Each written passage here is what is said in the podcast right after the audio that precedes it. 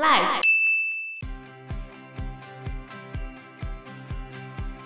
北欧神就是因为他们拥有很厉害的武器，再加上他们的可能身体素质比一般人好很多，他们又可以吃那个让自己青春不老的金苹果，所以才可以延迟那么长的。所以理论上，你干走奥丁的永恒之枪，那就没什么用了，你就可以射中他。反正奥丁最后在诸神黄昏里面也死得很快啊。Hello，大家好，我是 Joe，我是方娜，我是 Anna。那这一条污染的河流不止形成尤米尔，还出现了一只巨大的母牛。尤米尔呢就会喝着这个母牛的奶水，这个母牛就会舔食寒冰上面的盐巴。他们两个就彼此一直这样子生活下来。之后呢，这个最初的巨人尤米尔身上又出现了两个巨人，一个是男的，一个是女的。男的巨人叫做密米尔，女的巨人叫做贝斯特拉。啊，这是尤米尔这边出现的。结果母牛这边呢，母牛不是会吃冰山上面的盐巴吗？它在舔冰山的时候呢，哎、嗯，竟然出现了诸神的祖先。刚刚的尤米尔是巨人的祖先，嗯，那母牛在冰山中舔出了诸神的祖先，叫做布利。而布利又自己自体繁衍，生下包尔。他们就是雌雄同体、啊，哦，对，他们可以自己跟自己生小孩。反正后来诸神的那个儿子包尔就跟女巨人贝斯特拉生下了奥丁。啊，总而言之就是你只要知道奥丁诞生就好。对，因为奥丁他就是北欧神话的众神之父。那从这边开始啊，其实大家可以理解一下，就是北欧神话的神，如果你要用武力值来讲的话。它相对于其他神话的神来说是比较弱的，本人的神力没有那么强悍，因为他们是会死的。哦，他们会死，对，北欧神是会死的，他们最终的。结局都是死，对，这也是北欧神话一个特点，该发生的事情就必定会发生，你会死就会死，会世界末日就是会世界末日，对，他们是非常命定论的，也不能复活，复活的话就要看没有复活啊。没有复活这种事，oh. 死了就是死了。哦，oh. 人类可以复活，有啦。如果你得到海拉的同意的话，就可以复活。对，地狱女神赫拉或者海拉。奥丁是神跟巨人混血，对，所以他们两大种族就是神跟巨人。嗯，那北欧神话有一个很大的特点，其实我们刚才讲的这一段啊。它的特点是宇宙创造了神，而不是神创造了宇宙。这一点其实反映了北欧人他们非常敬畏自然环境，因为北欧的环境并不好，一下子火山啊，一下冰河啊，就刚好是冰岛那边有没有冰火王国，有火山又有冰河，嗯，对，所以他们对于自然环境是非常敬畏的。然后再来另外一个。宇宙刚诞生的那个巨人是冰巨人，这个就不会出现在中国神话里面，因为他们生活环境就是冰的。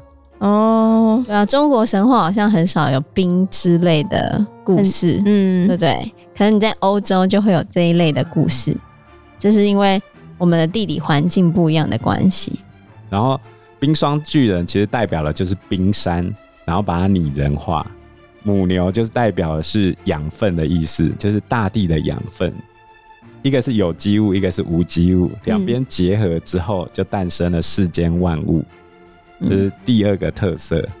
可是因为巨人族跟诸神就跟奥丁他们彼此是相当不合的哈。最后呢，奥丁杀掉了尤米尔。理论上，尤米尔应该算是奥丁的祖父，祖对，嗯、应该算是奥丁的外祖父了。可是奥丁最后是把尤米尔杀掉了，然后他把尤米尔杀掉之后呢，就把尤米尔拿来创造现在看到的天地万物。他把他的头啊，有没有头颅做成天空？他的脑髓啊，就变成了云朵。他的身体呢，就变成了我们脚踩的大地。然后血液变成了海洋，骨骼就变成了山脉。然后他的毛发变成了树木。最有趣的是。他身体腐烂的时候长出的蛆变成什么？你知道吗？人吗？不是变成人，比较白的蛆就变成精灵，比较不好的蛆就变成黑暗精灵。黑暗精灵就只能住在地底下，不可以照到阳光。嗯，如果照到阳光的话，会变成石头。好，所以就是那些蛆有一半是精灵，一半是矮人，这样子。哦、那人类是怎么变成的呢？人类是奥丁后来制造成的。那在中国的神话是女娲用土捏成人嘛？好，可是北欧神话呢，他们是用树木来造人，是用层木造成男生，然后用榆树的树枝来做成女生。造人的东西是不一样的，那也跟地理环境有关系嘛？因为它等于用当地现有的树木造出人。然后奥丁就给人生命跟灵魂，其他的神有给人类理性跟动作，还有感情、仪表跟语言。所以人类是树木打造出来的。树木对于北欧神话来说非常重要，在北欧神话的宇宙观里面，整个世界就是一个世界树。嗯，如果你有看《雷神索尔》第一集的话，他就讲说有九界，九界有九个世界，对。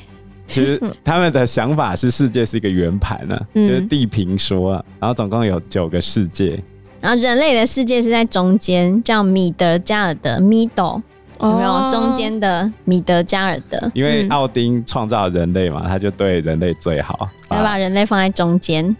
你可以把它想象成四层楼的房子，最下面地基那一层。我们大家都习惯最下面就是地狱嘛，嗯，啊，他们就是冥界，就是叫海尔海姆，海尔海姆，那是以那个海尔就是地狱女神的名字来命名的，Go to the hell 有没有？下地狱吧？哦，然后雷神索尔三不是他姐姐出来把那个喵喵捏碎吗？啊，我真的没有看。哦，漫威是把它改编，把那个海尔或者海拉。改造成那是奥丁的女儿，但事实上海尔是洛基的女儿，在北欧神话里面。哦，对。啊，这是最下面一层，再来跟人类平行的有好几个不同世界，人类在最中间叫做米德加尔德，就是中间的意思，middle，对，因为奥丁最喜欢他创造的人嘛，嗯、啊，所以就把人类放在正中间，所以就是上下各一界，然后其他都跟人类平行吗？人类再往上还有两层哦。哦，跟人类平行的就是巨人，有冰霜巨人、炎之巨人。后面的巨人族都跑到约顿海姆去住。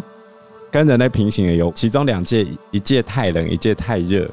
太冷的，就是我们前面讲的冰与雾的世界，有没有？一开始的那个鸿沟尼福尔海姆，就冰与雾的世界，后来就没有什么人住了。里面只有一个飞天巨龙，然后那个飞天巨龙整天就想要啃食宇宙之树的树根，这样子哦。然后另外一个太热的火焰世界也没有什么人住，可是里面有一个暴君叫做苏尔特，他最后会上场。这个暴君想要把世界毁灭。那有人住的呢，就是矮人世界。刚刚讲那个。尤米尔的区不是变成矮人吗？嗯，矮人就住在矮人的世界里面。矮人很会打造各式各样的工艺产品。对，但他们长得丑丑小小的，有一些翻译会把他们翻译成侏儒，说侏儒或者是矮人。嗯嗯。然后那巨人呢，就住在约顿海姆，就住在巨人的世界。巨人本来应该跟奥丁他们这一支叫做阿萨神族差不多同等级的。他们是因为败仗之后一路下降到第二楼哦。那第三层楼呢，就是有两个世界，就是另外一支神族叫做华纳神族，他们住的地方就是叫做华纳海姆，翻译过来就是华纳族的世界或者华纳族的房间。华纳神族为什么是在人类上一阶，却在阿斯加的下一层？也是因为打败仗的关系。他们两族虽然都叫神族。阿萨神族跟华纳神族，可是他们的感情不好。之前有打仗，后来就是实在打太久了，他们彼此停战，然后彼此互派人质去对方的地方，然后就和平共处这样子。对，然后跟华纳神族同一阶级的是精灵哦，就是是蛆，哦、可是蛆至少它是长得漂亮，对，长得漂亮的蛆，男的帅，女的美。每天过着无忧无虑的生活，所以原本大家都是在最上面嘛，然后可能因为打仗或者什么样，才慢慢退下来，变成现在这个样子。对，所以整个世界树的构造就是在阿萨神族跟其他族不断的发生战争之后固定下来的样子。那阿萨神族跟华纳神族啊，你可以想象它就是比较厉害的人类，比如说我们篮球选手 LeBron James，就是厉害的人类。如果在北欧神话，它其实也可以变神。这些神族他们为什么可以青春不老？是因为他们有吃金苹果，可他们最后还是会死掉的。或者他们如果没有吃金苹果的话，就会迅速的衰老，只是在延缓而已。对，而且他们虽然很厉害，可是很多时候是因为他们有厉害的武器。如果没有那些厉害的武器，很快就被打爆。但是奥丁本人是厉害的，奥丁他是魔法神。但他的魔法也是跟别人学来的。Thursday，星期四就是首尔日，星期三是奥丁日。奥丁虽然叫奥丁，可它原文 Wednesday 本来是 Wooten，这是两个字加起来就是 Wind 跟 Wood，就是风跟木魔法哦。所以他很擅长使用木魔法嘛，所以才用木头做了人类这样子。奥丁也有跟北欧神话最受欢迎的女神，就是爱神弗雷亚偷学魔法。不过，奥丁本人之所以那么厉害，是因为他对于知识的无限渴求，他是全知之神。但奥丁的形象其实是一个老人家，而且等一下我们讲了，你就会知道哈，奥丁这个神呢、啊，不是一个很公正的神，他还常常会为了获得知识，然后做一些很奇怪的事情。获得知识，对，他求知若渴。就是只要能够获得知识啊，你就算要把他一只眼睛挖掉都没有关系。他是被知识诅咒的男人。对，他的形象就是一个独眼的老人，他一只眼睛不见了。奥丁出现的形象都是少了一只眼睛的样子。那他为什么会少了一只眼睛？其实是他在修炼的过程中。如果你玩过 RPG 游戏的话，你就会想说啊，我今天要点智力还是点速度？你就可以想象，奥丁是一个几乎把所有时间都拿去点智力的人。哦，那奥丁为什么会只剩下一只眼睛呢？据说就跟他求知若渴有关。宇宙上面有几个泉水，其中一口神奇的泉水呢，是在巨人国度约顿海姆里面。那一个泉水，据说你只要品尝到一两滴的话，你的智慧就会上升一两个层级。多喝几口的话，你可能智商本来才九十，就直接变成一八零这样子。这口井它的名字叫做密米尔之泉，密米尔就是一开始由米尔自体繁殖出生的两个巨人中的男巨人。好，那个密米尔，那密米尔就是控制他那一口泉水的。奥丁知道这一口密米尔之泉嘛，他当然非常想要喝几口里面的泉水，因为他想要多知道一些知识。还跑过去看到密米尔，然后就求他，求密米尔让他喝一口里面的泉水。你让我做什么，我都愿意。密米尔后来被他卢到不行，就觉得说：好，你说做什么都可以，好啊，那你就把你的一颗眼睛挖下来，丢到井水里面，我就考虑要不要让你喝。就奥丁就真的把他的眼睛挖下来。后来密米尔就让他喝密米尔之泉，就让他喝，就那么一口。就因为那一口，他后来被叫做知识之神。喝了密米尔之泉之后，他就有了博通古今的智慧，甚至还可以预知未来哦。他喝完这一口之后，得到预言能力，这也是北欧神话最重要的一个概念。简单来说，就是他说了会这样，就是会这样的能力。没有什么逻辑，也没有科学，反正就一定会发生。对，他讲了就是会。对，他预知到世界未来一定会毁灭。当诸神黄昏来临的时候，宇宙就是会毁灭。然后阿萨神族会灭于巨人之手。他从头到尾都知道这件事情必然会发生。这个感觉就跟我们去算命。你去一个超准的算命师，有没有？就是前面我们讲那个茶室女人心里面那个阿姨，不是说你就是天生命不好，会过得很坎坷这样子啊？会发生的就是会发生，命定论，宿命，太宿命了。那来跟你讲说，你以后某个时间点你会很倒霉，你再怎么避免，就一定会很倒霉。不能改命吗？奥丁他身为知识之神，他面对这件事情的做法就是无限期延迟这件事情的发生。所以他是有能力做到无限期延迟的。他尽可能做到延期，但是后来事实的发展证明了他所有的选择都促成了这件事情的发生。那如果他知道这件事情，但是他不要讲了？这样还是会发生吗？还是会啊，因为他已经知道了，只是他会用，只是他会用不同的形式发生吧。那他发现的那个卢恩文字，就等于是施法的那个咒文就对了。嗯，他把自己身体倒吊在树上面，然后拿长矛戳到他的身体里面，哈，不吃不喝九天，像苦行僧一样修炼之后，才在树上发现这个带有魔法的卢恩文字的。所以你就可以知道，他为了获得知识，为了学习到魔法，他可以做到怎样的程度。讲完符文，我应该先介绍一下奥丁配备的武器。哦，雷神索尔最有名的就是他那一只锤子，喵喵。嗯，哦，那是矮人打造的。那奥丁所拥有的这一把武器叫做冈格尼尔。冈格尼尔它就是一把枪，又叫做永恒之枪。它是奥丁刚才学会了符文之后，他现在已经会魔法了嘛？他就去拿了一根世界树的树枝。接着在树枝上面刻了符文，就这样打造而成。那这把永恒之枪冈格尼尔，它的能力非常单纯，一句话必中，有命中率百分之一百。我不管怎么乱丢，都会中，都一定会可以插到你，够强了吧？很强。理论上，雷神之锤很强，投掷出去的速度非常的快，但是雷神之锤理论上是闪得掉的。但是冈格尼尔是不能被躲闪的，只要丢出去，他就一定中你。中完之后会回到他手上，必中的武器。所以北欧神就是因为他们拥有很厉害的武器，再加上他们的可能身体素质比一般人好很多，他们又可以吃那个让自己青春不老的金苹果，所以才可以延迟那么长的。所以理论上你干走。奥丁的永恒之枪拿来射他，就没什么用了，你就可以射中他。反正奥丁最后在诸神黄昏里面也死得很快啊，所以等一下就知道了。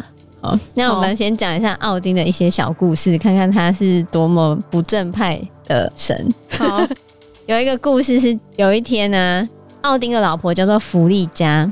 有一天，奥丁跟他老婆两个就很闲，就很无聊，然后就开始打赌。他们就从阿斯加在那边看人类的世界。他们就看人类世界里面呢，有一个国王生了一对双胞胎，然后两个就开始打赌呢。你觉得哥哥会比较强，还是弟弟会比较强呢？奥丁就压弟弟，弗利嘉就赌哥哥。就是因为这赌博的关系，双胞胎他们的苦难就开始了。奥丁跟弗利嘉就故意让这两个王子遇到船难，然后跑到荒郊野外的地方，变成一对流浪的兄弟。然后这一对流浪兄弟后来被一对慈祥和蔼的农村夫妇收留了，然后还把他们养大。这一对农村夫妇呢，就是奥丁跟弗利加。奥丁跟弗利加就会教这两个王子帝王将相之术，就以后你回去要怎么好好当个国王。这不太正常吧？农村的夫妇怎么会教这些事情？嗯，但是他们也不疑有他啦。反正最后呢，老夫妻就帮他们打造了一艘小船。帮助他们回家继承王位。在回去之前呢、其实奥丁有偷偷跟弟弟说一些悄悄话。弟弟听完之后，很不可置信的离开了。奥丁到底跟弟弟讲了什么呢？他叫弟弟在回国的旅程中把哥哥推下船。弟弟就听从奥丁的指示，在回国的路程中把他的哥哥推下船，之后他回家就变成国王了。可怜的哥哥。历经了非常多的劫难，然后受尽了折磨之后就死了。死后呢，他的灵魂有被接到天国，进了英灵殿。这边讲到了英灵殿是一个很重要的概念，就是如果你有看《雷神索尔四》的话，呃，这会雷到结局，就有某人后来就到了英灵殿。你如果战死沙场的，就可以到英灵殿。这个是天堂吗？呃，不算。最近有一部动画叫《周末的女武神》。哦，女武神在北欧神话里面是一个非常重要的存在。那少的时候有三个，多的话有十六个。女武神里面最有名的一个人叫布伦希尔德，也就是中末的女武神里面最重要的那个女武神。总而言之呢，为什么要有英灵殿这个东西？就是刚才不是讲奥丁知道诸神黄昏吗？最后他们一定会输嘛，所以他为了要备战，要跟巨人决战，他会从人类这边挑选战斗力比较强的，就可以上英灵殿。所以在人类世界，你如果是战死沙场的，或者是英勇杀敌、奋战而亡的，你的灵魂就会被带到英灵殿。他只要精英哦。所以奥丁为了要收集英灵殿的精英，他会刻意的引发战争，然后让某人死掉，然后他的灵魂才可以到英灵殿啊！你看，所以他真是没有很正派的一个主神哎、欸。那另外一个问题是，其他人呢？我们英灵殿只收精英嘛？那不是精英的嘞，就去地狱啊！是哦，对啊，对啊。所以最后这一批普通的庸才们，嗯，最后全部都从。冥界反扑回来，跟精英决战。对，因为《诸神黄昏》里面最后赫拉他就会带着那些没被选上的人，没被选上的人很多嘛，对上全部都精英的，那就一起开打世界大战。哦，你觉得谁会赢啊？我觉得地狱的人吗？毕竟人很多，对，人多势众嘛。嗯，可能两败俱伤吧。在维京人的水手中有一个传说，就是比如说他们现在在打仗或者遇到风暴的时候，他们发现女武神站在船尾，他们就会特别认真要表现，特别兴奋，就跟打了兴奋剂一样，因为他们想要去英灵殿嘛。这也是为什么维京人特别骁勇善战的原因，因为他们想要死后战死，可以上英灵殿去死吧，他们很努力的 去死。所以英灵殿是单纯 for 打仗的人而已吗？还是很厉害的平民，就人类也可以去？你只有战死才能上英灵殿，你如果不是战死的就不行。哦、正常死的也不能进英灵殿。所以这个概念就跟那个阿拉花瓜那个阿拉花瓜，就伊斯兰那种我要为了圣战而死才能上天堂一样的概念。哦，好。因为时间关系，我们这一集节目就到这边喽。有任何的建议，都可以在留言区告诉我们，或者是直接在 Facebook 或者是 IG 留言我们，我们都会回应你哦。喜欢我们节目的话，欢迎按赞、订阅、加分享。如果喜欢我们今天的内容的话，也欢迎赞助我们一杯咖啡的钱，让我们可以走得更长更久。谢谢大家，谢谢大家，拜拜，拜拜，拜拜。